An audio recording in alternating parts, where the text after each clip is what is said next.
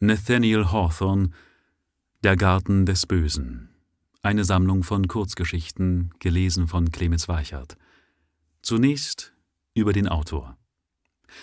Nathaniel Hawthorne wurde am 4. Juli 1804 in Salem zu deutsch Salem in Massachusetts geboren und verstarb fast 60-jährig am 19. Mai 1864 in Plymouth, New Hampshire.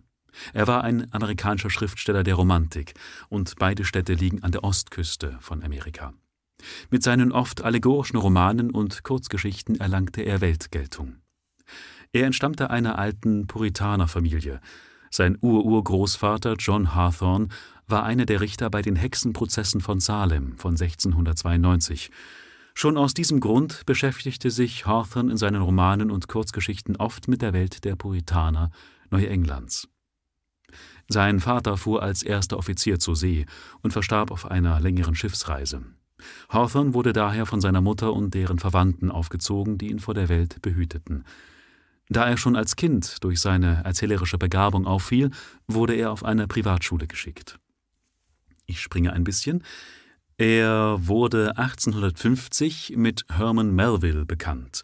Herman Melville ist der Autor von Moby Dick und in der Tat, Moby Dick ist Hawthorne gewidmet. 1852 schrieb er eine Wahlkampfbiografie für einen Schulfreund, für Franklin Pierce, und nachdem Pierce ein Jahr später Präsident wurde, verschaffte er Hawthorne einen Posten als amerikanischer Konsul in Liverpool. Er lebte dann noch anderthalb Jahre in Italien und kehrte schließlich wieder zurück nach Amerika zurück. Auf dem Weg zum Erholungsurlaub verstarb er, auf dem Weg äh, während der Reise in Plymouth.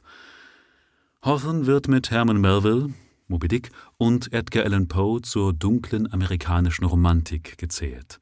Seine Romane und Kurzgeschichten sind von einem tiefen epistemologischen, also erkenntnistheoretischen, was ist Wissen, ist Wissen, objektifizierbar, ja, ist oder ist Wissen nur eine Meinung, ähm, und einer metaphysischen Skeptizismus geprägt. Seine Themen sind oftmals die dunklen Seiten der Seele wie der Gesellschaft, Sünde, Schuld, Strafe, Intoleranz und Entfremdung. Schon zu Lebzeiten wurde Hawthorne als Begründer einer genuin amerikanischen Nationalliteratur kanonisiert.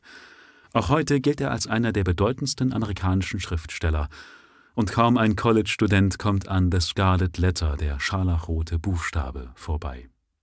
Nun viel Spaß mit der ersten Geschichte aus Der Garten des Bösen.